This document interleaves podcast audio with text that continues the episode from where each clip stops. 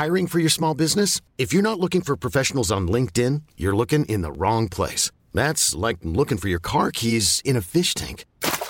LinkedIn helps you hire professionals you can't find anywhere else, even those who aren't actively searching for a new job but might be open to the perfect role. In a given month, over 70% of LinkedIn users don't even visit other leading job sites. So start looking in the right place. With LinkedIn, you can hire professionals like a professional. Post your free job on linkedin.com slash achieve today. Bonjour à toutes et à tous, bienvenue dans le podcast La Sœur. Bonjour mon cher Rust. Salut Guillaume, content de te revoir, content de vous revoir. Vous revoir tous, long time no see. On est déjà 146 en live sur Twitch. Wow. That's crazy. That's crazy, but not as crazy as it used to be. As it used to be. Alors, ouais, Rusty le retour, Rusty B, respecte-moi. Oh là oh là. Quoi? Hey, oh Calmez-vous, calmez-vous les gars, il est de retour, mais euh, dans le respect de chacun quand même et de et de, et de votre intégrité physique. Alors les gars, euh, oui, bah oui, euh, le King Ninja avec Fernand était super, ouais non, on est très content en tout cas de cet épisode-là. Euh, il y a eu des gros problèmes par contre avec YouTube au niveau de l'encodage, je crois que l'encodage HD a pris un peu de temps, en même temps la vidéo durait 1h20, mais bon, ça n'excuse pas YouTube et leur encodage. En tout cas, oh là là là là là, Big Rusty is here, c'est, oh là là, le retour de l'élu, oh putain Oh putain Ah ouais Ah quand même Ok. En mode Matrix. Oh, ça fait plaisir les gars, Rust, on t'aime. Salut les gars, content du retour de Rusty B. Rust le BG is back. Rust, Rusty, le retour du roi. On a même un Rust Skywalker. Oh là là là là là. Toujours plus. Toujours, plus. Bref, donc aujourd'hui les gars, c'est un actuanceur. On va parler de ce qui se passe en ce moment, bien évidemment, au sein de l'UFC et du MMA en général. On va y aller crescendo comme à notre habitude, vous le savez bien évidemment. Euh, bah voilà, là on va on va lancer le petit générique actu en sueur. Si vous nous regardez sur YouTube, un petit pouce bleu, un petit abonnement, ça nous aide énormément. Si vous êtes sur Twitch, bah merci de votre fidélité. Et bah c'est parti, hein, let's go.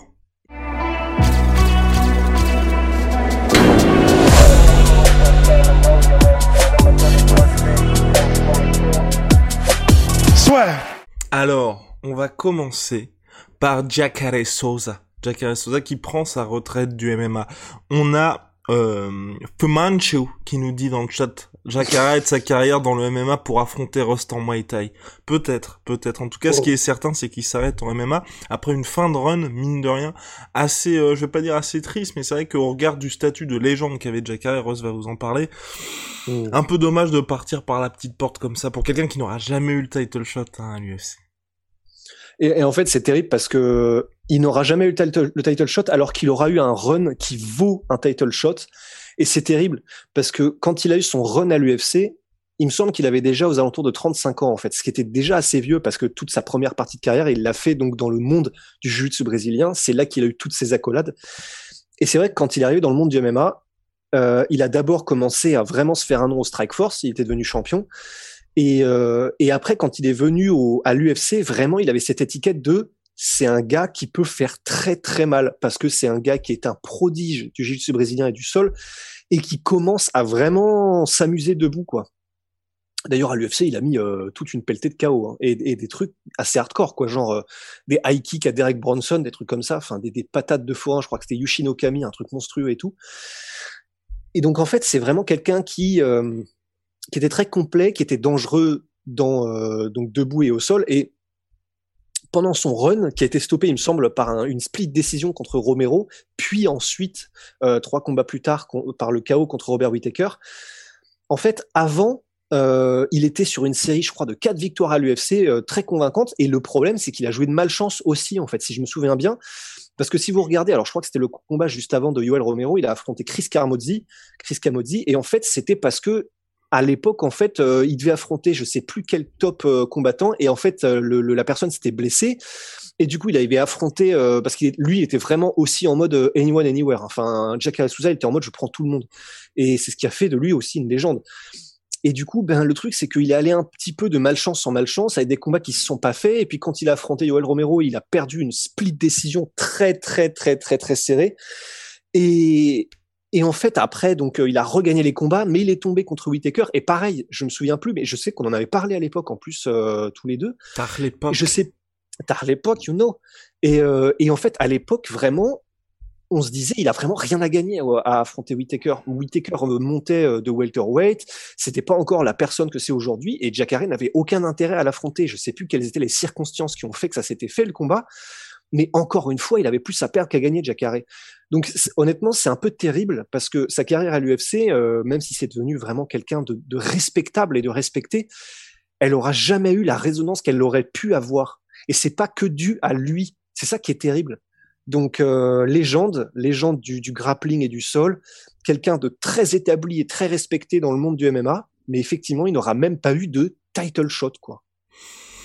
Terrible pour Jacare Souza qui finit, oui, c'est mm. euh, quelqu'un qui nous le disait dans le chat assez justement, hein, triste la fin de carrière par chaos, puis surtout la soumission à la fin, oui, euh, victime ah. d'une euh, d'une fracture du bras, je crois, ou même double fracture. Enfin bref, assez triste pour notre cher Jacare qui, en plus, il y avait quelques petites discussions potentielles avec d'autres organisations, mais c'est vrai que je pense qu'aujourd'hui, au regard de ce qu'il a montré, hein, mine de rien, bah, plus de 40 ans, mine de rien, Jacare, il y a plus grand chose à faire, tu vois, un Renault Bellator ou PFL, moi ça m'aurait pas intéressé, et encore moins s'il avait été comme Diego Sanchez, là.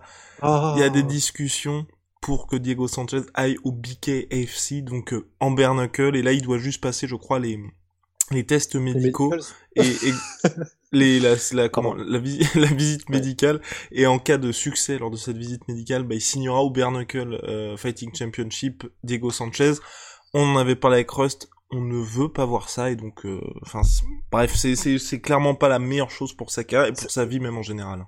C'est presque une farce. Hein. Enfin, honnêtement, euh, de dire il ne reste plus à Diego Sanchez de passer la que de passer la visite médicale en gros pour euh, faire du combat à point nu contre des mecs qui viennent vraisemblablement de la boxe. C'est une farce. C'est Diego Sanchez a il a pris suffisamment cher pendant sa carrière. On sait à quel point il a encaissé. Ça faisait son style n'était pas un style à la Cyril Gann ou à la Desania. C'était un, c'était un cogneur, c'était un brawler. Et euh, on sait, on connaît la fin de carrière de Diego Sanchez. Le fait que là, il potentiellement il signe euh, au BKFC, c'est on en avait déjà parlé dans un podcast. C'est littéralement ce qu'il pouvait faire de pire. Quoi. Ouais, exactement. Bah, en dehors d'un combat contre Francis Ngannou. Alors, euh... c'est le pire pour tout le monde. on, on avance. Enfin, le pire pour tout le monde. Pas pour Cyril Game. Alors, avançons, avançons là-dessus. Euh, deuxième news, et pas des moindres, mon cher Rust, je suis en train de regarder. Je suis en train de est-ce qu'on retrouve cette magnifique transition? Est-ce qu'on retrouve? Oui, la transition, elle est là. Elle est là, faut juste bien cadrer notre cher Bagel Rusty, et voilà, il est magnifique. On va s'intéresser donc, oui, à José Aldo, José Aldo qui veut TJ mm. Dillashaw pour son prochain combat. Euh, il a même pas dit je veux, il s'attend à ce que l'UFC lui propose ce choc face à TJ Dillashaw. Alors toi, qu'en penses-tu? Mine de rien, donc c'est euh, The Big Other Risk, The Big Other Reward pour notre cher euh, José Aldo, mais en tout cas moi je j'aimerais voir ce combat-là. Bah moi aussi. Alors je crois. Alors si je comprends bien un peu les mécaniques, le seul truc qui s'y oppose, c'est que théoriquement, du coup, TJ Dillashaw, euh... Attends, je suis en train de me perdre dans ma tête, mais qui est le champion déjà? Le champion euh... est Aljamain Sterling. oui. Donc, euh... mais euh, oui, oui. Donc, je crois que ce que voulait TJ Dillashaw, c'est maintenant qu'il a battu Corey Sandhagen, c'était directement le titre. C'est ça.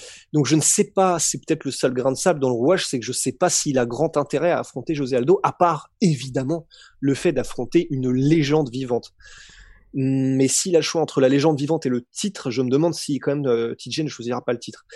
Mais par contre, euh, pour José Aldo, ce serait génial, et pour les fans, ce serait génial, parce que José Aldo, t'as l'impression qu'il ne vieillit pas, c'est-à-dire que en trois rounds, il est limite imbattable. Enfin, c'est très très très compliqué quand même. Euh, en trois rounds, quand il sait qu'il peut vraiment y aller, qu'il n'y a pas, euh, parce que par exemple, on, on, rappelle que contre Petrian, les premiers rounds, on a un vintage José Aldo euh, en or qui brille Pokémon c'est juste, c'est trop beau. C'est vraiment trop beau. Et c'est vrai que c'est le fait aussi qu'il s'est fait reprendre sur les derniers rounds parce que Petrian euh, est fait grosso modo en plomb. Mais, euh, mais un José Aldo en trois rounds, c'est toujours une, c'est une gourmandise. Donc si jamais il y avait euh, un, combat et que pour une raison X ou Y, c'est un combat qui était en co-main event ou en co-co-main et qu'on a un José Aldo TJ Dillashaw en trois rounds, je pense que ça peut faire un des combats les plus magnifiques de cette année les plus magnifiques. Quand on voit ce qu'a été capable de produire en termes techniques le José Aldo qu'on a vu là contre Pedro Munoz, et Inch'Allah, euh, TJ Dillashaw arrive avec peut-être un petit peu moins de blessures et de casses sur son prochain combat, parce que visiblement, ça avait quand même l'air d'être assez sérieux.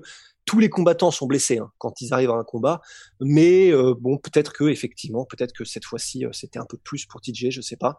Et sachant que en plus, son genou, il se l'est à moitié cassé en combat, donc ça n'est même pas valable pour ça. Tout ça pour dire que effectivement, José Aldo contre TJ Dillashaw, s'ils sont en suffisamment bonne forme, c'est pour les fans, c'est Noël avant Noël, hein, c'est clair. Je, re, je, rejoins parfaitement Ross là-dessus.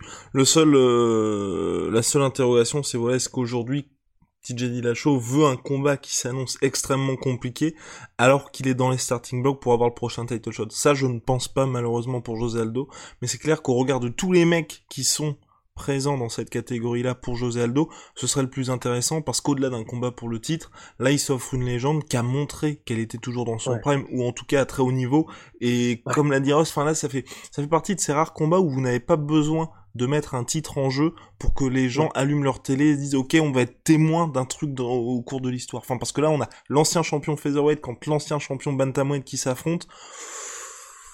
Ce, Ouais. ce serait Non, c'est énorme. ce serait pas mal du tout. On avance, on avance, mon cher Rust, Ouais. sans transition, bien évidemment. Avec Nathan Diaz. Nathan Diaz qui veut Dustin Poirier. DP. He wants DP. Alors, euh... Évidemment.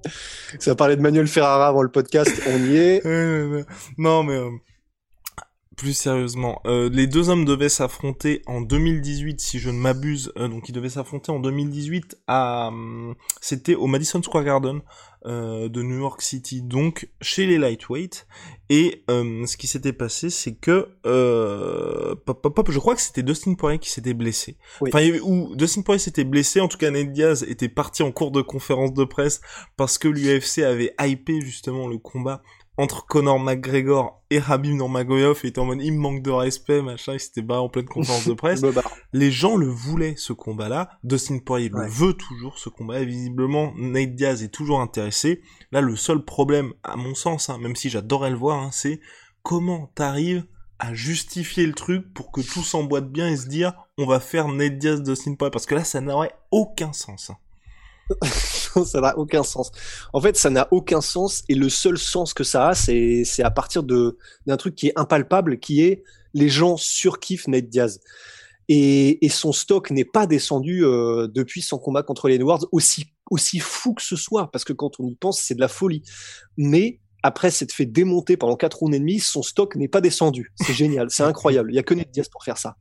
Mais donc, effectivement, je pense que les gens seraient pour une partie chauds pour un combat contre Nate Diaz. Je, il y aurait aussi énormément de gens, attention, qui diraient à raison, 1000% raison, que ça n'a aucun sens. Et ils auraient tellement raison que euh, on serait les premiers, même si au niveau du combat et stylistiquement, j'aurais envie de voir ça. Quand même, euh, je serais bon. La, la partie raisonnable, euh, ma partie raisonnable, tu sais, le petit ange sur l'épaule, le dirait oui, mais non, d'accord. Ce, ce serait cool, tu vois. Ce serait cool, mais non. Et euh, mais le truc, c'est que il faudrait théoriquement là que Diaz ait un combat en lightweight et qu'il le gagne. C'est un peu toujours pareil. Juste, ne serait-ce que pour justifier un tout petit peu plus que tu reviens pas d'une défaite et tu vas affronter le mec qui est censé combattre pour le titre lightweight, tu vois. Juste au moins qu'il y ait un tout petit peu de, au moins un minimum de logique. Et pour Dustin Poirier, de toute façon, il l'a dit, euh, Dustin Poirier, il y a une raison pour laquelle il a choisi le deuxième combat contre McGregor à la place d'un combat pour le titre, c'est qu'il est là pour faire des gros combats. Il est là maintenant pour cimenter un peu sa, sa bah, déjà financièrement, se cimenter tout seul et sa famille, et pour vraiment euh, faire ce qu'il est possible de faire le plus, qui a le plus de résonance médiatique, quoi. Et donc c'est clair que Dustin Poirier, il est absolument pas opposé. Il l'avait déjà dit à un combat contre Ned Diaz. De toute, toute Mhm. façon, quoi qu'il arrive, c'est juste que là, je pense quand même, parce qu'il a, il y est pas opposé, mais il a quand même dit aussi en parallèle, j'ai envie d'avoir cette ceinture. Donc euh, je pense que là, en premier, il va d'abord, à mon avis, aller chercher euh, la ceinture ou essayer de la prendre à Charles Oliveira. Mhm. Peut-être, si ça se trouve, dans un deuxième temps, effectivement, faire, euh, bah moi, je veux Ned Diaz, un petit peu comme Georges Saint-Pierre avait dit, je veux Carlos, je veux Nick Diaz, alors que Nick Diaz sortait d'une défaite contre Carlos Condit. contre. Carlos Condit ouais. Donc euh, c'est imaginable. Ça n'aurait aucun, encore moins de sens que ça en avait euh, avec Nick Diaz, parce qu'avec Nick Diaz c'était une décision très très controversée contre Carlos Condit.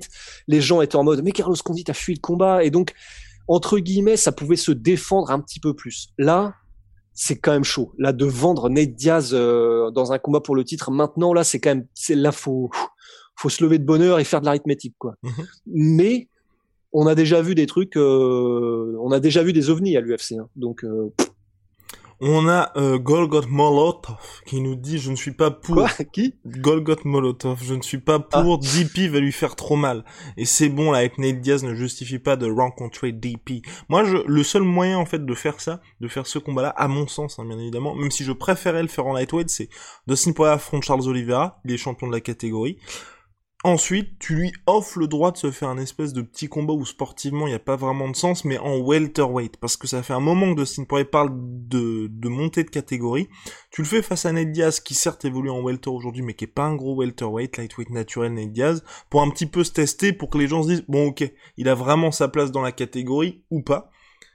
En cas de victoire face à Nate Diaz, bah ensuite il défend sa ceinture face au vainqueur de Michael Chandler contre euh, Justin Gagey.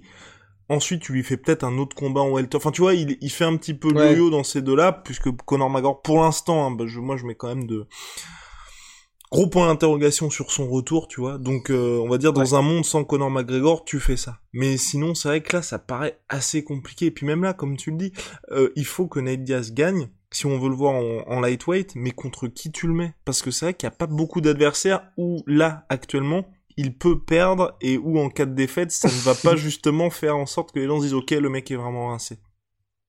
Bah ouais. Non, non, c'est compliqué. Mais c'est vrai que ça a du sens parce que j'allais dire Anderson Silva là, le faisait déjà à l'époque, mais après Anderson Silva c'est un peu une dynamique différente parce qu'il était à je sais pas combien de défenses de titre en fait. Donc quand l'UFC donnait le droit à Anderson Silva d'aller démonter euh, Stéphane Bonnard dans la catégorie supérieure, c'est évi- évidemment c'est juste l'UFC qui donne euh, ouais vas-y va t'amuser tu vois. Enfin c'est vraiment c'est c'est la récré quoi. Mais euh, c'est vrai que c'est un petit peu moins défendable euh, quand tu viens juste de gagner le titre d'aller faire un combat d'exhibition entre guillemets en welterweight. Ce- ça aurait, en- attention, je, je suis d'accord avec toi, c'est ce qui aurait le plus de sens parmi les scénarios qu'on peut, auxquels on peut penser, mais ça reste quand même quelque chose qui n'a pas trop de sens. Parce que c'est vrai que c'est c'est chez euh, Gilbert Burns qui disait ça euh, à propos, je crois, du coup de Nate Diaz là euh, hier ou avant-hier, un tacle mais euh, les deux pieds décollés du sol, mais mais à raison, qui disait à propos de Nate Diaz, mais en fait, euh, ah oui c'est vrai, la dernière fois que tu as battu un, un vrai welterweight, c'était euh, bah, c'était jamais. et et c'est c'est- et c'est vrai que c'est c'est pas totalement faux en fait parce qu'il a fait oui pas mal d'excursions en welterweight Nate Diaz, mais à, à moins que je me trompe, euh, il a surtout pris beaucoup de défaites euh, et pas beaucoup de, de, de points pour Gryffondor quoi. Ouais, je crois que là, il est à... Euh, J'ai peur de dire des bêtises, mais je crois qu'avant, euh, Léon Edwards, il était à 4-4 en carrière chez les Welter, et maintenant il est à 4-5. Donc, euh, C'est mitigé. donc voilà, c'est mitigé. Exactement, le bilan est mitigé. Euh, donc voilà, donc en tout cas là, c'est pour le combat de Dustin Poirier contre... Euh, contre potentiellement Nate Diaz. On a quelqu'un en chat qui nous dit, oulala, hot take sur hot take, Cody Garbrandt, futur champion fl- flyweight, TJ Dillashaw, futur champion bantamweight, Brian Ortega, futur champion featherweight, Dustin Poirier, futur champion lightweight, Colby Covington, futur champion welterweight, Paulo Costa, futur champion middleweight, Jerry Prochaska, futur champion light heavyweight, John Jones, futur champion heavyweight. Entre parenthèses, Wow. Polydomso est d'accord avec moi. Damn. Non, je ne pense pas. Je pense qu'à Quand on regarde tout ça, je, je- petite pièce sur Jerry Prochaska, Oui, petite pièce oui, oui, sur absolument. Hum, petite pièce sur Dustin Poirier, futur champion lightweight, oui. Euh, tous les autres, ça me paraît très compliqué. Ouais, ouais, ouais, ouais. Ouais, Paulo Costa, là, je pense que c'est quand même, euh, c'est quand même très compliqué là. Hiring for your small business? If you're not looking for professionals on LinkedIn, you're looking in the wrong place. That's like looking for your car keys in a fish tank. LinkedIn helps you hire professionals you can't find anywhere else, even those who aren't actively searching for a new job but might be open to the perfect role. In a given month, over 70% of LinkedIn users don't even visit other leading job sites. So start looking in the right place. With LinkedIn, you can hire professionals like a professional. Post your free job on linkedin.com slash achieve today. Hum, effectivement, Colby Covington, c'est pareil. J'ai tellement de mal à voir Kamaru Usman être bougé d'un iota que c'est chaud. Tout est, tout ce qu'il vient de dire, c'est possible, hein, mais chaud. Et euh, ah, Cody Gabrandt, j'ai trop peur en fait. J'ai limite presque même plus peur en flyweight maintenant en fait, parce que s'il commence à prendre des KO en flyweight, ça va être difficile de le vendre, euh, même s'il remonte. Enfin, je vis dans la peur maintenant pour Cody Gabrandt. Euh, TJ Dillashaw, euh, pourquoi pas hein. Sait-on jamais. We never know. Mais ouais, mais enfin, ça veut dire que, je, disons, je mise quand même sur Petrian qui reprend sa ceinture et euh, aller décrocher Petrian pour l'instant, c'est tendu quand même. Ouais, c'est tendu. Je suis entièrement d'accord avec toi. Donc voilà. Euh, en tout cas, c'était Hot Take sur Hot Take de Wallabox 75 qui est quasiment là à tous nos lives. Rust, on avance, on avance. Eh oui, wow, oh wow, oh wow, it's amazing, it's simply amazing. On va avancer donc avec euh, Cyril Gann, John Jones. Alors là, les gars, vous allez me dire, les mecs, vous n'avez pas le droit. Vous n'avez pas le droit de Attendez, attendez, attendez. Vous n'avez pas le droit de milquer à ce point. Je rappelle quand même que tout, tout ce qui s'est passé ces derniers mois, c'est pas de notre faute. On avait fait un podcast. Je crois que c'était avec, c'est avec Polydomso et avec Ross, on avait dit, bon, là, on a fait deux semaines sur Cyril, jusqu'à son combat contre Volkov. On va arrêter de parler de lui. Littéralement, huit heures après, Cyril Gann était officialisé contre Derek Lewis pour le titre intérimaire heavyweight. Bon, alors donc là, Cyril Gann contre John Jones, parole à Rust, parole à la défense. bah oui, oui, pourquoi on le fait? Évidemment pour milquer, ça c'est une évidence, mais aussi parce que c'est un... Je trouve que c'est un, bon exercice de pensée. Quoi. En fait, j'aime bien réfléchir à ce combat parce que l'opposition pardon, quelqu'un qui doit euh, qui toque en haut. Excusez-moi. Euh, L'opposition en fait entre Cyril et euh, Francis Ngannou, elle est, elle est pas, elle est, elle est fascinante parce que c'est vraiment deux styles tellement opposés l'un à l'autre. L'un sur euh, de la technique évidemment, mais une puissance exceptionnelle, euh, surnaturelle presque. Et Cyril qui est le technicien, peut-être le plus grand technicien. On verra dans quelques années, mais peut-être en devenir le plus grand technicien de la catégorie poids lourd. Donc euh, le, le, match-up est incroyable. Et on l'a. Maintenant, c'est vrai que John Jones contre Cyril Gann, ça m'intéresse tout autant en fait, parce que si l'opposition de style est intéressante entre Francis et Cyril, ben là, on aurait vraiment une opposition de purs techniciens entre Cyril et, euh, John Jones, entre purs techniciens invaincus sur le papier, même si c'était chaud contre Reyes. Mais c'est pas le couloir en fait, c'est ils sont juste en haut. Là, tu les entends? Ben ouais. Mais euh, non non, ils sont ils sont ils sont ils sont ils sont là, ils sont ils sont partout, ils sont dans les murs. donc euh, ils sont dans les campagnes. Mais euh, dans nos maisons. Donc ouais, et donc et donc l'exercice de pensée, je trouve est vachement intéressant et parce que déjà Fernand lui-même a dit que c'est le le match-up qui serait probablement le pire pour Cyril comme tout le monde en fait j'ai envie de dire parce que quand tu combats John Jones c'est un puzzle c'est c'est c'est le puzzle en fait. C'est c'est un des goats c'est le puzzle ultime que personne n'a réussi à franchement résoudre parce que même si on dit que Dominique Reyes c'est vrai a peut-être battu John Jones c'est vrai que c'était extrêmement serré et que ça aurait pu aller dans un sens ou dans l'autre mais il ne l'a pas franchement battu. C'est et, et du coup enfin ce qu'on attend surtout, c'est de voir quelqu'un qui peut dépasser complètement John Jones. Et c'est ça qui va être vraiment cool si ça arrive, quand ça arrivera.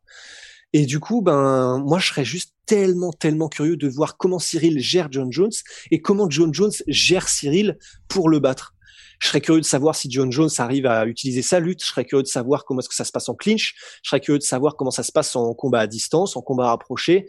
Euh, les deux adorent leur coude, les deux adorent être extrêmement créatifs.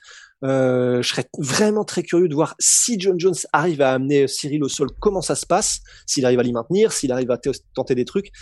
Il y a tellement d'inconnus et là, leur palette technique est tellement large que ça fait, tu sais, c'est comme les échecs, c'est le nombre de combinaisons, c'est égal euh, au nombre de poussières dans l'univers ou je sais pas quoi. Bah là, c'est pareil en fait.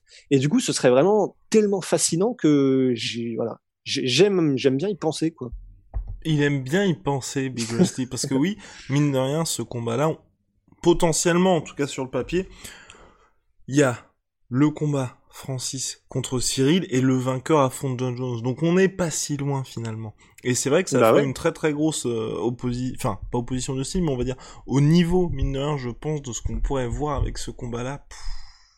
En tout cas, le gagnant, à mon sens, le gagnant de ce combat-là régnera sur la catégorie pendant un petit moment. Ouais, et, d'ailleurs d'autant plus que euh, c'est le, je crois, c'est le coach euh, il y, a, y a quelques jours de John Jones, Brandon Six Gun Gibson, Brandon Gibson, Six Guns, ouais. euh, J'étais sur le point de, de, de, de, citer la réplique de euh, dans Django Unchained, mais il y a le N-word, donc on va pas le faire. Mais avec avec I've got two guns. Voilà. Mais en plus de, du coup, le coach de, de, John Jones disait en plus, ce qui est bien, c'est que en poids lourd, les gens ont beaucoup plus d'années devant eux, en fait. Et John Jones, et, ça m'a ça m'a rassuré, c'est vrai d'une certaine manière. Et c'est vrai, il a il a pas tort, tu vois. Euh, John Jones là, il peut encore attendre 3-4 ans. Et, et s'il revient en heavyweight, il sera quand même ultra dangereux parce que parce que la moyenne d'âge des heavyweight, enfin c'est on, on, en parle assez souvent, mais elle est beaucoup plus âgée. Enfin la moyenne d'âge est beaucoup plus élevée que dans les autres catégories et c'est normal.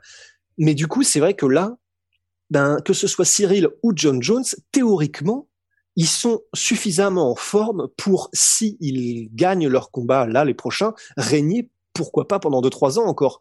Ils sont pas, il n'y a plus vraiment la même limite et la même, euh, la même fin, tu sais, la date, date de péremption, d'expiration que s'ils étaient en welterweight ou en lightweight, quoi.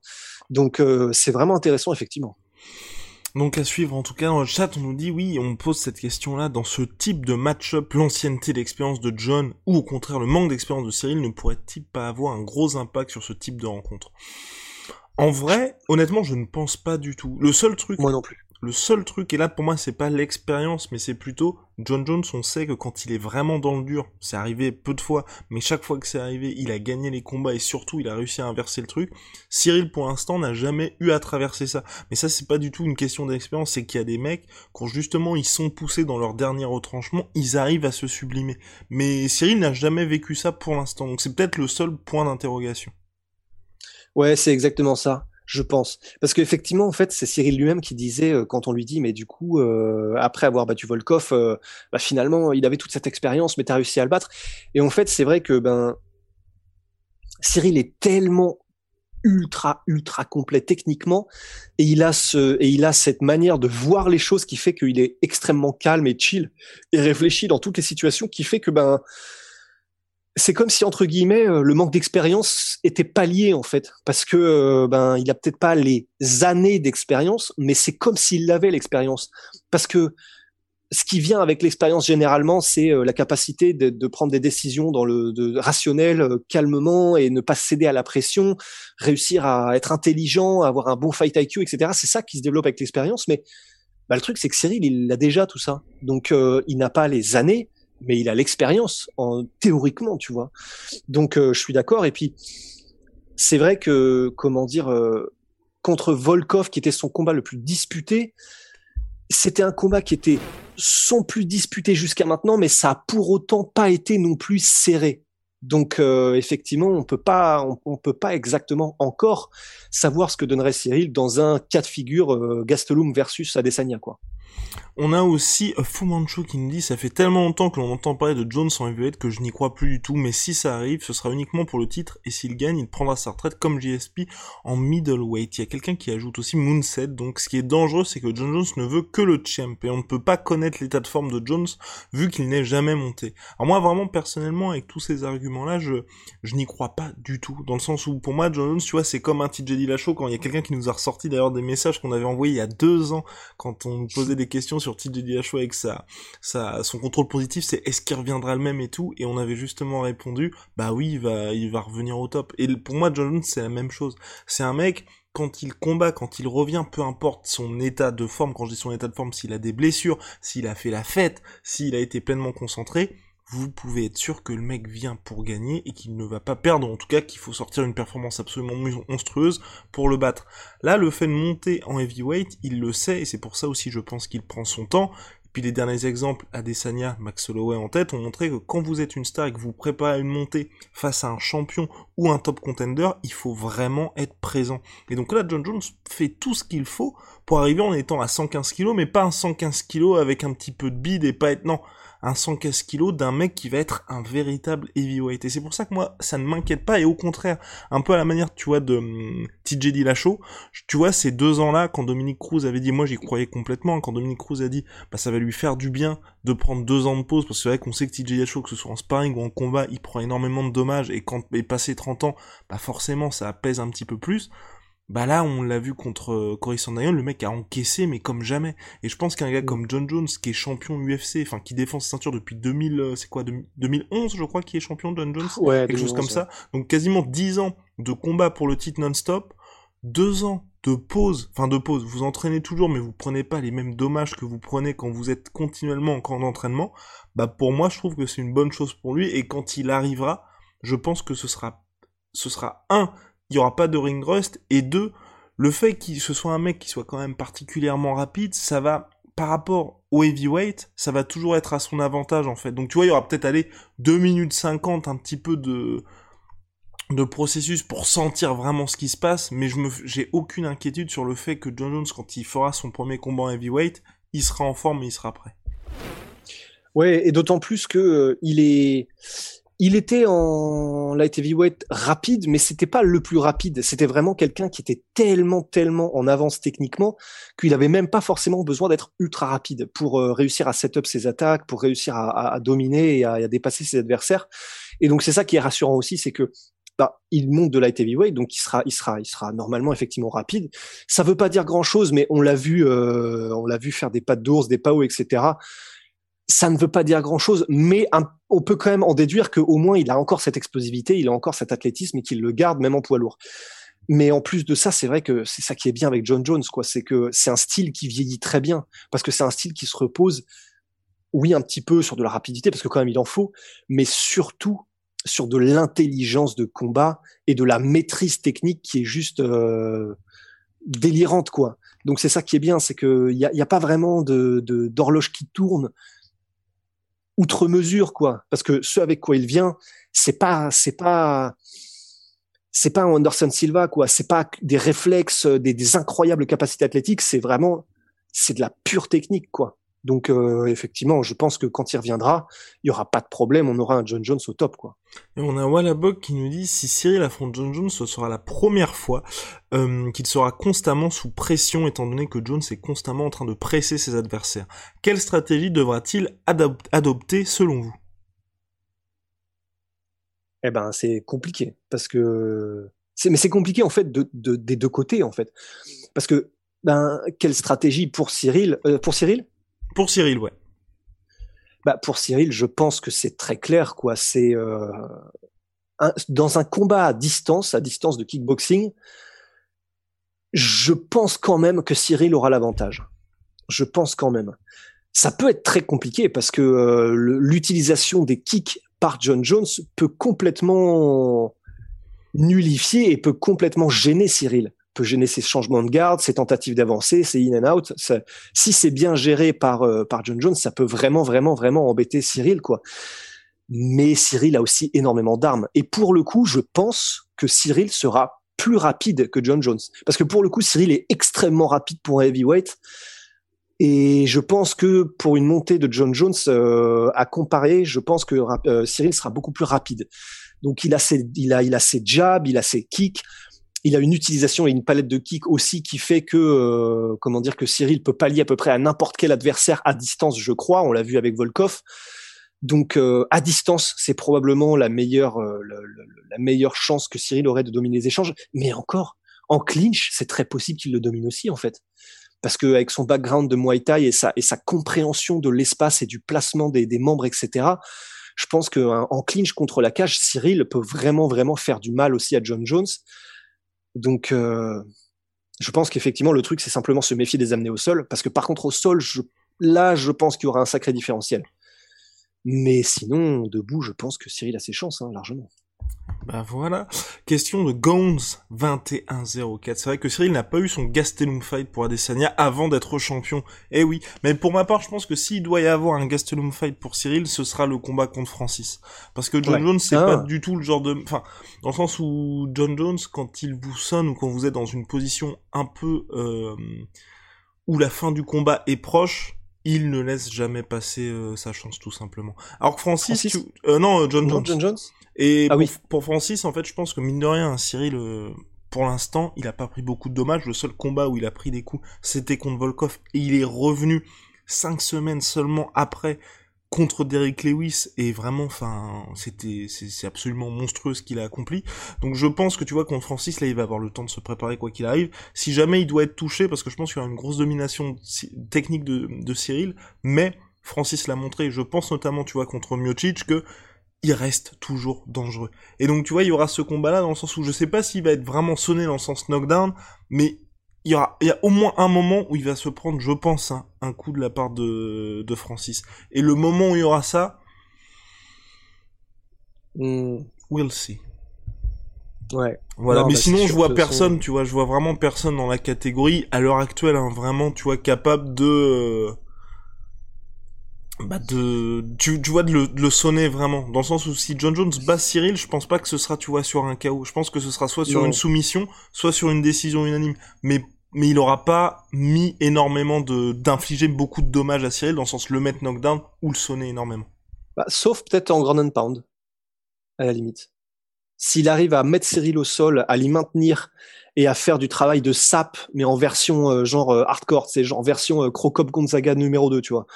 Euh, bah ça, il peut faire mal quand même. Il peut, il peut, il peut sévèrement faire mal euh, en ground and pound. Mais sinon, non, effectivement. En fait, le seul euh, que je, il y a Francis, il y a John Jones, mais sinon le seul pour moi qui reste euh, en capacité avec la compétence technique de mettre vraiment, vraiment, vraiment Cyril dans le man, ça reste Curtis Blades, quoi. Le problème, c'est que là, il est, il est loin maintenant, Curtis. C'est ça qui est assez dingue avec Curtis Blades. hein. Franchement, ce mec-là, c'est la kryptonique de tout, de, de tout le monde, sauf Francis Ouais. Ngannou. Et le mec se retrouve là à, à Ouais. devoir cravacher mine de rien. Il affronte euh, Jerzy Rosenstruck prochainement. Je crois que c'est lors de l'UFC 266. Combat intéressant. Et en cas de victoire, c'est vrai qu'il pourrait se replacer. En tout cas, il y a Rayono qui 23 qui nous dit, je pense que Cyril a une limite d'encaissement sur les coups à la tête. Tout le monde a une limite d'encaissement sur les coups à la tête. Et jusqu'à preuve du contraire, Cyril n'a pas montré du tout de fragilité de ce côté-là. C'est pour ça que j'ai du mal à comprendre. Il y a pas mal de gens qui disent ça, mais ceux qui parlent d'un menton suspect de la part de Cyril, on l'a jamais vu sonner, on l'a jamais vu reculer en mode panique à bord lors d'une offensive adverse. Donc, enfin, cet argument, je trouve vraiment très bizarre. Et au contraire, en plus contre Volkov, où là, il a fallu justement bah casser la distance et rentrer dedans pour pouvoir s'imposer, il l'a fait. C'est pas du tout le gars qui s'est dit parce que ça arrive hein, de temps en temps avec des j'ai pas d'exemple en tête pour l'instant, mais tu vois des gars qui avaient un game plan à, mettre en place pour battre un gars et parce qu'ils ne voulaient pas se prendre de coups, ils ont perdu le combat. Bah, en soi, Derek Lewis, hein, parce que le truc, c'est que Derek Lewis contre Cyril Gann, on entendait ses coachs dans l'autre round dire, souviens-toi, le game plan, c'est d'avancer. Si tu recules, t'es dans son jeu. Mais je pense que, enfin, à force de prendre des énormes jabs de powerhouse de l'enfer de Cyril, bah, t'as pas envie, t'as plus envie trop d'avancer en fait, parce que tu sais ce qui t'attend dès que tu fais un pas en avant. Donc, euh, ouais, déjà cet exemple-là, et puis c'est vrai que, ouais, voilà, tout simplement. Alright, merci Big ol' Rusty. Je pense qu'on a fait le tour sur John Jones versus Cyril. En tout cas, ça vous, ça vous passionne en commentaire. Bah voilà, c'est fini pour le petit euh, live Twitch du jour. On se retrouve très très vite parce qu'avec avec Rust, là on est en train de voir ça va être un format podcast pour le prochain, mais on va peut-être faire un truc petit pas dans les grands à partir de la rentrée. Ne vous inquiétez pas. Parce que on, la sueur passe en mode 3.0 à partir de la rentrée, donc il y avait déjà les comptes du père Rusty. Là on aura peut-être un truc, les pépites du père Rusty ou quelque chose comme ça. Parce Ah ouais, que, eh, ce serait pas mal. ah ouais, grave, trop chaud. Eh bah donc voilà, donc en plus, en plus Rust est chaud. Bah merci, bah voilà tout le monde qui nous remercie, mais merci à vous en tout cas pour votre fidélité. Grave. Vous le savez, big shout out à My Sweet Pea, My Sweet Protein. Moins 38% sur tout My Protein avec le code la sueur. Et puis big shout out à Venom, sponsor de l'UFC. Wouh sponsor de la sueur, vous le savez. On se retrouve oh, premier live Twitch pour moi, bravo la sueur, bah merci, bah voilà. Oh. Voilà, en plus ça, ça marche bien. Vous avez vu, un minimum maintenant on est calé, il y a plus ces espèces de, de trucs de wow, wow, problème de connexion quoi. Ça fonctionne bien. On est sur YouTube, donc vous pouvez nous regarder sur YouTube également pour les replays de ces lives. On est également sur toutes les plateformes de podcast, bien évidemment iTunes, Apple Podcast, Google Podcast, Deezer et j'en passe. Et pour les King Energy, parce que vous demandez souvent, pour King Energy, c'est sur un, bah, une channel différente qui s'appelle King Energy. Vous tapez ça sur votre, euh, sur votre application favorite de podcast et on y sera. Bon bah voilà, à très vite pour de nouvelles aventures. Bonne journée, on nous souhaite la bonne journée, bah, on vous la souhaite également. Allez, see ya. Et faut que je lance l'outro, l'outro qui est là. À plus. À plus.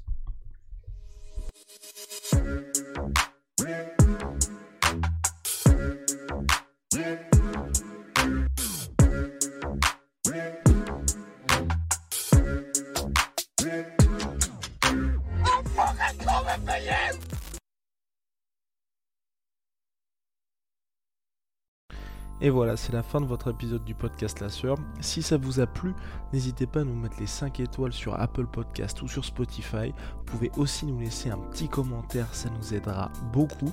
Et si vous voulez aller plus loin avec nous, vous tapez La Sueur sur toutes les plateformes ou sur les réseaux sociaux, vous nous trouverez. Et là, vous nous écoutez très certainement en audio. On est aussi en vidéo sur YouTube, mais également sur Snapchat. Là encore, vous tapez la et on sera là. Merci de votre fidélité et à très vite pour de nouvelles aventures.